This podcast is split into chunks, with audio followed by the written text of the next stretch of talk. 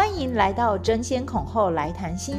这是两位在美国执业多年的临床心理师与职能治疗师的谈心园地，以第一代亚裔移民的观点，结合心理学、医疗及教育专业，定期分享不同主题。欢迎跟我们来谈谈心吧。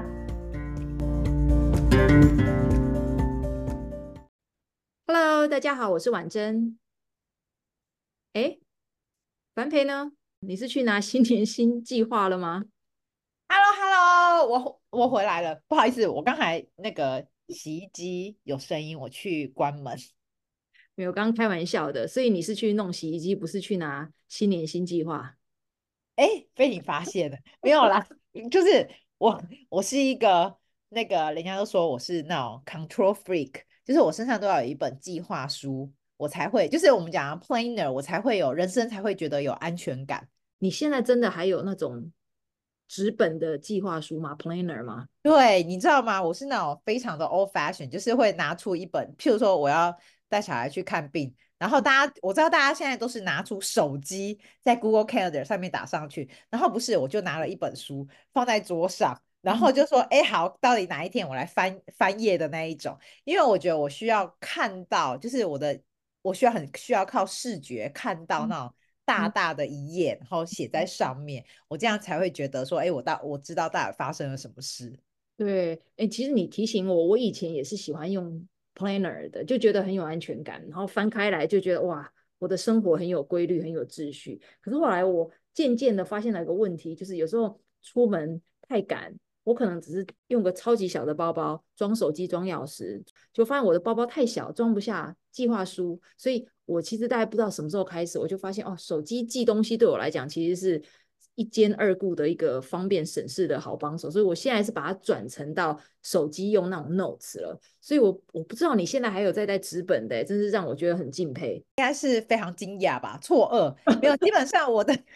我有在手机上面也有，然后但是就是记录不一样的事情，嗯、因为我觉得这习惯可能是因为呃，我觉得多多年来，因为就是我需要看诊嘛，就是看病人，嗯、然后有时候就是说那个。呃，schedule 它会浮动，就是有时候刚好，譬如说小孩子有状况，是我的个案时间是需要调整的时候。那其实因为手机对我来说荧幕太小了，所以我在看的时候我，我而且有时候家长他们要换时间是会换到，譬如说一个礼拜后或两个礼拜后，嗯、所以我必须要可以很快的，就是翻到下一页。嗯、也可能是因为这样，所以我就被制约了，就变我很需要一本本子，嗯、然后可以记录，哎，哪一个时间段。就是可能需要做什么，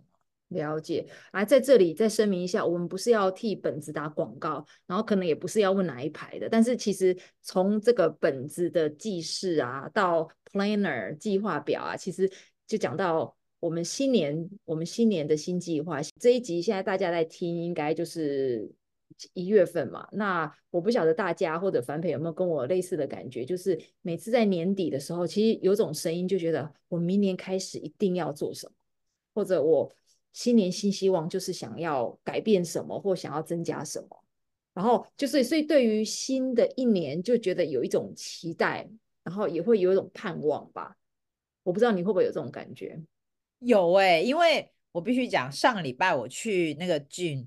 运动的时候，就发现好多新面孔，然后我就发现，在那个柜台呢，他就写了什么，如果你现在是新会员加入呢，你就可以免那个入会费，嗯、所以我就发现很多人就拼命的加入，然后这也让我想到，就是每一年的一开始，尤其是一月的时候，你会看到。各个健身房，他们都会有那种我们讲的，就是那种促销方案，因为大家知道，大家经过了一年，人生有一些有所改变，所以我也有发现。那当然就是新的一年嘛，大家都会对自己有所期许，有所期待。在录这一集之前，其实有讨论了一下，嗯，讨论了很多下关于我们要怎么来跟大家来。谈这个主题，新年新计划，对吧？然后我们那时候也是在想说，其实我相信计划大家都会做，那大家也可以很很很容易的把自己列出来说啊，哪些我想要做的，哪些我想要改掉的，我哪些我想要增加的，就是可以哦，就是这种计划，感觉对大家来讲，就是哎，可以很 straightforward，很直接的列出来。可是我们今天想要跟大家分享的，比较是嗯，往内求的一个新新年的计划，意思是说，其实比较会是想说，嗯，如果是在心理的层面，你的新年新希望或者新年新计划是。会是什么样子的？那嗯、我就我自己来讲啦，我我自己知道说，其实我可能因为我是心理工作者嘛，我也深深的觉得，我要帮助别人，其实我也要很能够了解、掌握自己的情绪，跟知道自己的情感需求。所以我觉得这个已经变成了是我嗯，算是挺习惯，而且挺挺自在的一个跟自己对话的一个过程。但是我觉得有时候跟自己对话，不代表。你就是你有有察觉了，不代表你可以做改变嘛。很多时候还是会陷在同样的模式里面运作，因为那个那个模式是很熟悉的模式，可能不是一个很健康的方式。但是那种好像就是你会觉得啊，做了以后就会觉得有点后悔。但是但是下一次发生的时候，可能又会是这样子。所以我我想跟大家分享一下，就是我自己对自己有一些嗯，就是一个一个新年新希望，就是希望能够让自己可以。在心灵层面会觉得比较嗯满足或者自在一点，自在跟满足其实对于每个人的定义是不一样的。就是有的人的自在满足可能会觉得是我有很多，我有很充实，我的生活过得都很充实，很知道自己要干嘛。有的人会觉得说我想要留很多时间给我自己，想要很很很有意识的慢生活，right？所以也有很多是反正每个人的需求不一样。那我有。发现到我自己哦，有的时候其实对自己还蛮要求还蛮高的。虽然我可能我可能自己没有察觉到那个部分是这样子，但是其实可能他会在其他方面显露啊。比如说，我就觉得，哎，有的时候我可能会对于自己会有一些批判的声音。那这种批判的声音也很容易会可能对于他人也会有这种感觉。那我自己知道，像这种批判的声音，它其实有的时候我若不处理它。它会变成是一个习惯，它会变成是一个一个每一次好像哎有一个有一个情绪上来的时候，它就会落入那样的模式。然后呢，我自己有发现，我自己因为这样，然后我自己有察觉到有一点完美主义的性格啊，有时候做一些事情可能就会拖拖拉拉的啊，就。不是那种，不是那种，哎，我想到什么，然后我计划好了，我就去做。这可能跟刚刚樊培你讲到，你比较是属于计划型的嘛。然后我觉得我可能就是会觉得说，嗯，那个东西会在我脑子转，然后转了转了，我就会想说，嗯，有可能这个不是太好。那下一个呢？那下一个可能也不是太好，然后再换，就是很容易会。脑子转转很多东西，然后后来就没有结论，因为我就觉得那些都不够好，那我就先把它放一边，所以就会很容易会觉得，哎，这件事情好像也没有做完，另外是也没有做完，就就感觉就是一个拖延症的一个循环。所以婉珍，你的言下之意就是说，其实很多时候，很多我们觉得就是拖拖拉拉、有拖延症的人，其实他在背后其实是一个有一有完美主义性格的人，嗯、对不对？我觉得不是所有都是，但是有一部分的，有一部分的人的那种背后的那种他内在的内在的一些经验，其实是这样子的，就是完美主义性格不代表完美，也就我想要把这件事情有有理想化、最大化跟最佳化的那种背后的驱动力，但是你的脑子也告诉你，不可能有一个计划是百分之百完美的，或者是。百分之百是一个理想化的，所以你的你必须要在一个理想跟现实做一个妥协嘛。所以当你脑子卡住的时候，你可能会觉得啊，没关系，我还有时间，我可以再我可以再想一些，我可以再想看看有没有什么呃什么方式可以让这个计划趋近于完美。所以就会变得显得就是你好像这件事情你也没有完成，那可能外人看起来就会觉得说，你怎么花那么多时间在计划，但是都没有一个结果。对吧？如果以结果论来讲的话，会看起来说这个怎么都没有一个 outcome，没有一个结果。但是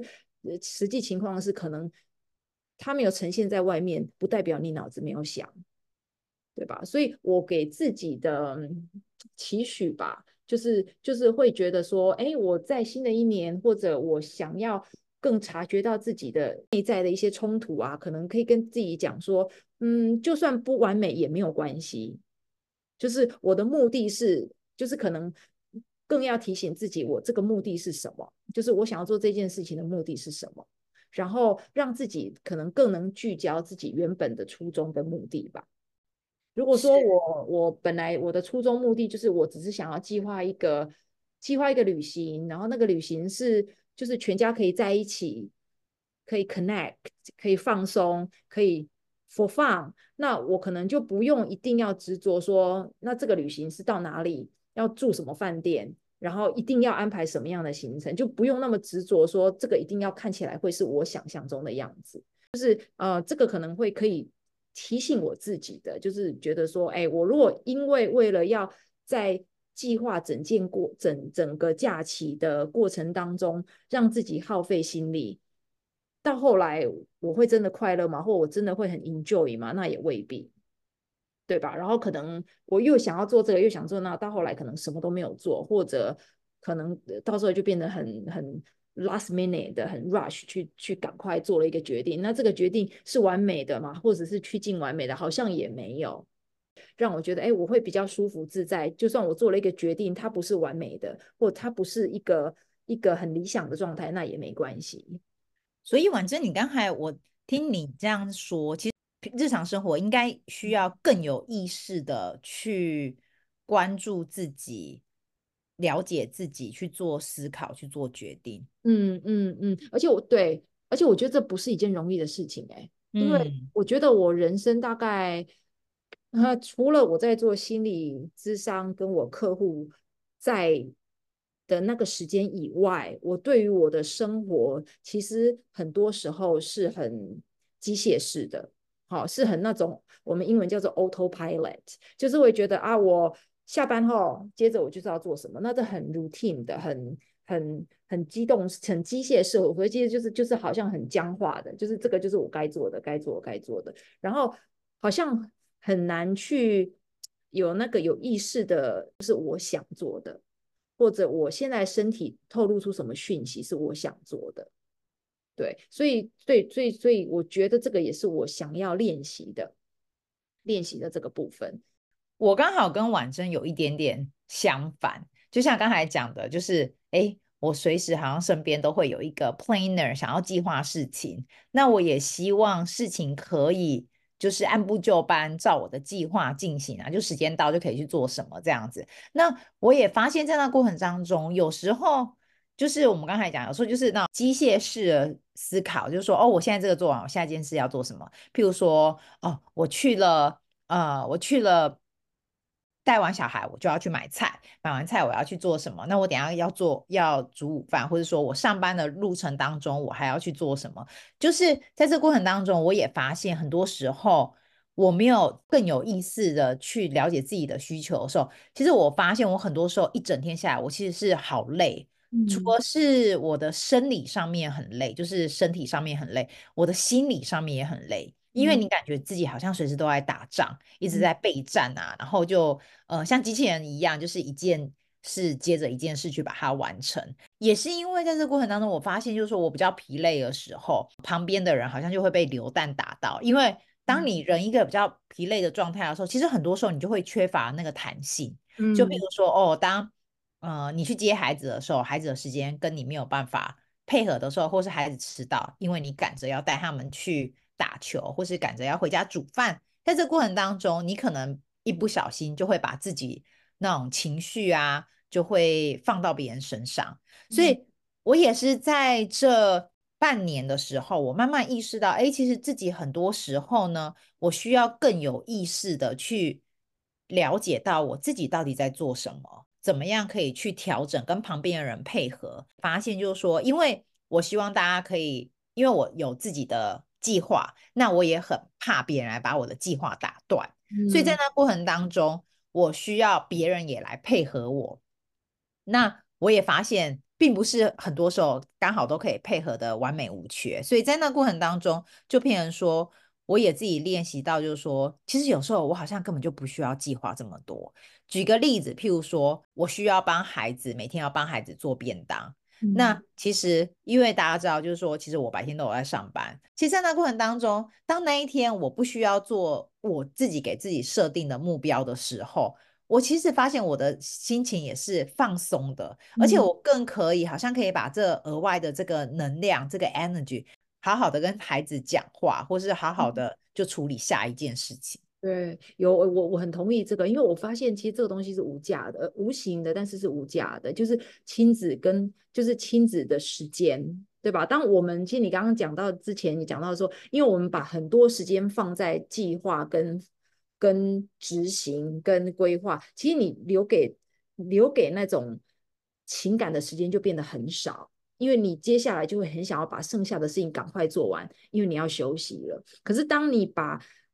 计划跟执行的这个东西，把它先放一边，你好像就变成比较有一种情感的弹性，会去跟小孩比较多互动，会比较多，有点就是，哎，你们因为你省去了很忙碌要准备这些事情的时间，你反而可以跟他们比较可以聊到一些可能平常不会有时间聊到的事情，或者就是嗯比较可以谈心，或者比较可以聊聊彼此的一些一些他们的经验啊，或者他们的一些生活的一些状况。感觉就是我每天的精力可能就这样子，我可能只有十十的电量，但是有可能因为我在我计划啊，希望大家跟我都在同步，或是我有自己想要做的事情这一部分，那我可能电力弄到最后可能只剩下一而已。但那个一，我又要把那个能量再分给孩子，或分分给在做其他事的时候，我就发现相对之下，我真的我的耐心就变少了。但是也因为我少去了一些。计划表上面的计划代办事项，我也发现，哎，其实很多时候我的生活好像就相对之下速度就变慢了，嗯、然后我有更多的余力，就像婉珍讲的，就是好像有可以更多的余力可以去关怀我旁边的人。所以你的新年新计划是你希望能够继续往这个目标前进吗？是的，但是呢，我一时半刻是没有办法 get rid of my planner。对，因为对，因为我后来在这过程当中，我也发现到，我觉得就是自我检视，跟自己心灵对话。我发现就是说，其实当我看 planner 啊，或者说，哎，我知道我下一件事、下一个时段，呃，要做什么时候，给我带来自己心灵的一种平静。所以我就觉得说，嗯，我在某个层面应该有那种控制狂的特质，就是我希望我的。呃，生活我可以自己有掌控权，比较多掌控权。嗯嗯，我觉得我们多多少少就想要对我们的人生是有掌控的，因为它其实是会给我们安全感。我觉得那个是安全感很重要的来源之一啦。所以我我不会觉得说这个一定是 control freak，我反而会觉得说 control freak 是说到了一种你不只扛想要 control 你自己的。人生，你也想要 control 别人的人生，只是说对你自己，你想要对你自己的生活秩序有一种很了若指掌的感觉，反而觉得其实其实那是带给你自己很安定感的一个很重要的一部分，而是因为有安全感跟有安定感，你才会带来你情感的弹性。想跟大家分享的就是我最近看了一本书，前阵子看了一本书，那可能听众大概多多少少都有听过这一本书，它叫《我可能错了》。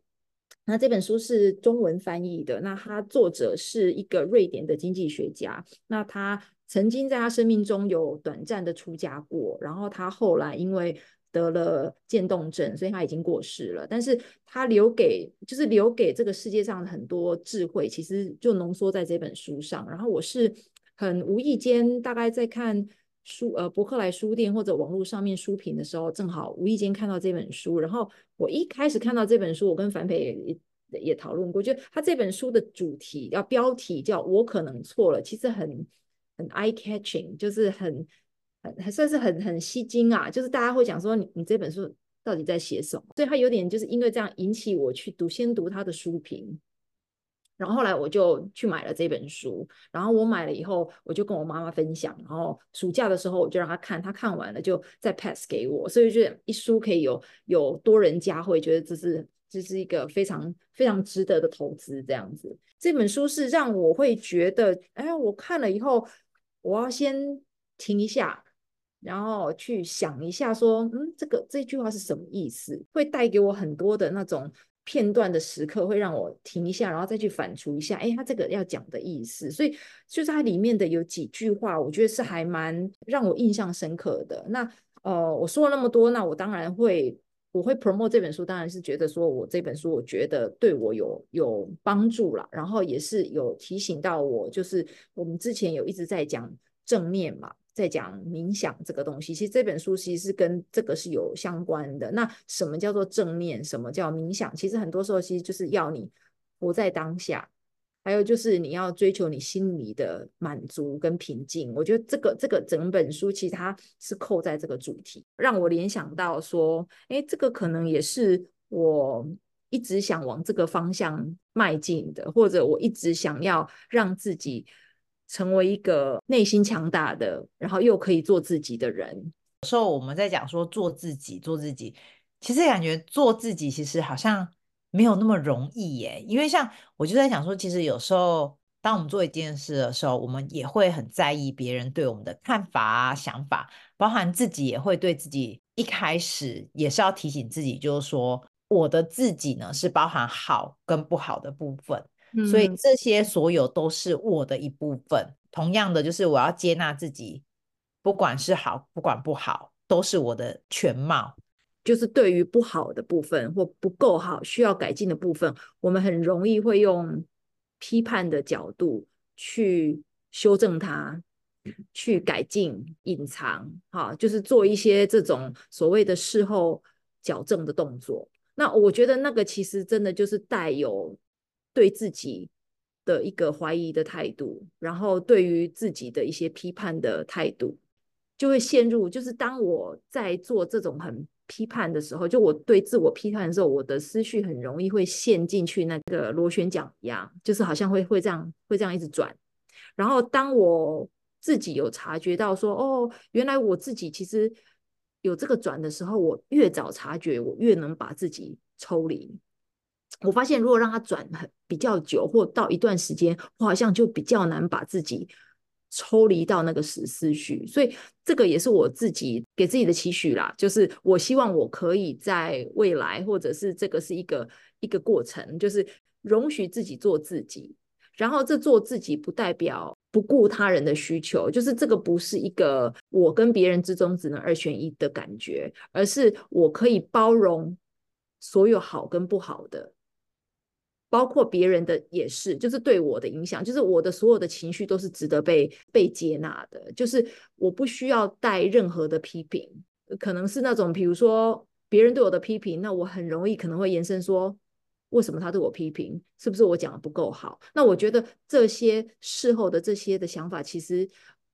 某方面来讲是多余的，没必要的，而且只会增加自己很多的困扰。很多时候呢，好像身为孩子的照顾者，我们就会被赋予，别人就会觉得说，我们应该要在每个地方都要把小孩子照顾得很好，各个方方面面都要仔细的思考再三，再去帮他做决定，帮他规划他的人生。所以在那过程当中，我也想到，就是说，诶，譬如说我刚才前面提的，我也陷陷入了一个别人对我的评价，别人对我的价值。譬如说，我就会觉得说，诶。当一个妈妈，好像我很重要的角色，就是说我要帮孩子准备午餐，尤其是现在社群媒体非常的多，有时候你看到别人很美丽的午餐，就觉得哎，我好像很期待帮孩子带到学校，也是打开那一瞬间，小孩子就会得到其他人的目光，好像很羡慕。那在这种状况之下，其实殊不知，我的内心其实很多时候我是想要当做一个很懒惰的妈妈，就是什么都不做，他就去吃学校的便当就好。但是就在这种天人交战的过程当中呢，很多时候我好像选择了没有聆听到自己的声音。明明我那天明明是很劳累的，但是我可能因为哦，我想要满足别人对我的评价，我想要成为别人心目中那个完美妈妈的形象、完美照顾者的形象，而我。忽略了听到自己的部分，在这个过程当中啊，其实就像刚才婉珍讲，其实很多时候我们要有更有意识的去意识到自己另外一部分。你很累的时候呢，嗯、其实你就应该要休息。嗯，不想要做那件事的时候呢，只要在不影响别人状态之下，你就可以 say no，对别人 say no，你不需要。无时无刻，好像我们就要维持一个完美的形象，而牺牲掉自己真正的需求。我有一个公式哈，跟大家分享一下，就是很多时候我们自己都有一个既定的印象，觉得这件事情就应该等同于某一个形象或者某一个代表。比如说，我刚听樊培讲啊，所以一个好妈妈不应该是懒惰的。我会把它用个角度来来解读这件事情，就是妈妈会发懒，不代表她是不好的妈妈。所以这个就是一个不代表的一个公式，就是。这个都是我们自己的执着跟执念，跟我们的批判。我们认为这一个事情就应该要长成那个样子。其实一件事情又有很多种不同的样貌。像是我也有听过有些妈妈什么家事不做，但是她花很多很多时间陪孩子。那你能说她不是一个好妈妈吗？对吧？有的妈妈是每天很辛勤的工作，她就是要赚三餐，然后温让孩子温饱，让孩子用更好的，但是她。因为这样没有时间陪小孩，你会说她是不好的妈妈吗？对吧？一个妈妈她能够把她可以做的最好，但是她可能很多部分她觉得她没有给予到，我们能说她是不好的妈妈吗？觉得如果我们可以用这个公式哈，把它套在我们很多的一些想法，对我自己而言，我觉得还蛮有用的。就是它是等于是提醒我，我想的不等于就是世界上就是这样子的，就是。一个一件事情应该要有很多种样貌，我认为是这样子，那只是我自己心里面的一种样貌而已。刚才婉珍这段话又让我想到，就说我们有不同的样貌，像我们刚才前面讲的做自己，还有很多时候其实做自己应该是呈现的一个状态，应该是很舒服的，嗯、应该是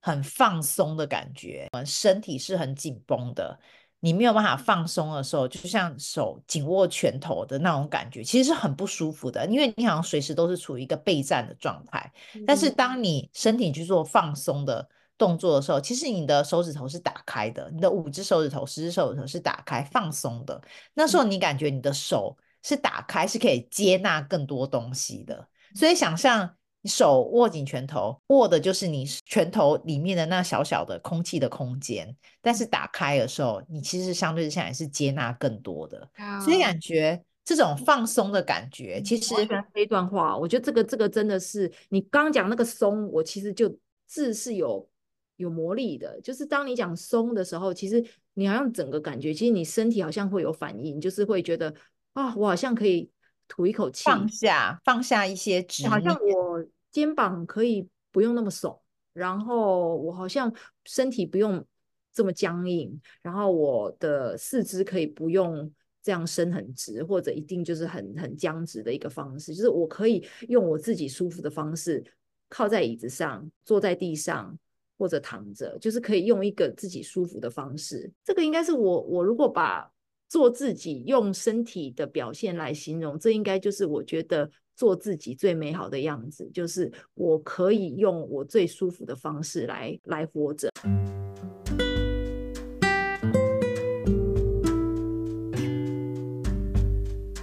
还蛮喜欢这样聊的。其实有时候一边聊也一边梳理自己，然后也更能察觉到自己的。情绪跟就是一些情绪的脉动跟一些感受啦，想跟大家分享的是，其实我们怎么样能够在新年新计划里面，可以更能察觉到自己的需求，然后更重要的是接纳自己的情绪，包括所有的好的跟不好的。那我也提到了一本书，我可能错了。那我觉得这本书其实对我帮助还蛮大的，然后我我会推荐给。有兴趣的朋友可以上网可以找来看。我觉得新的一年开始，我觉得大家都会有想往更好的方向走，或者是有所改变。对，有所改变，然后有不一样的模式来启动，不管是在自己的需求的察觉上，或在人际关系上，或者是在自己心境的转变上。希望这一集分享对大家有所帮助。那也祝福大家新年都有新计划。那我们 Podcast 好，下次见喽，拜拜，拜拜。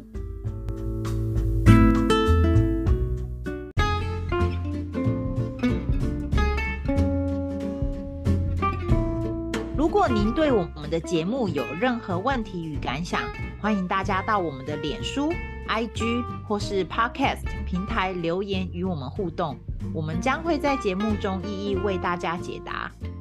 那如果你也喜欢我们的节目，请在 Apple Podcast 或其他平台给我们五颗星评价，点击并订阅我们的节目。你们的支持与鼓励是我们进步的原动力。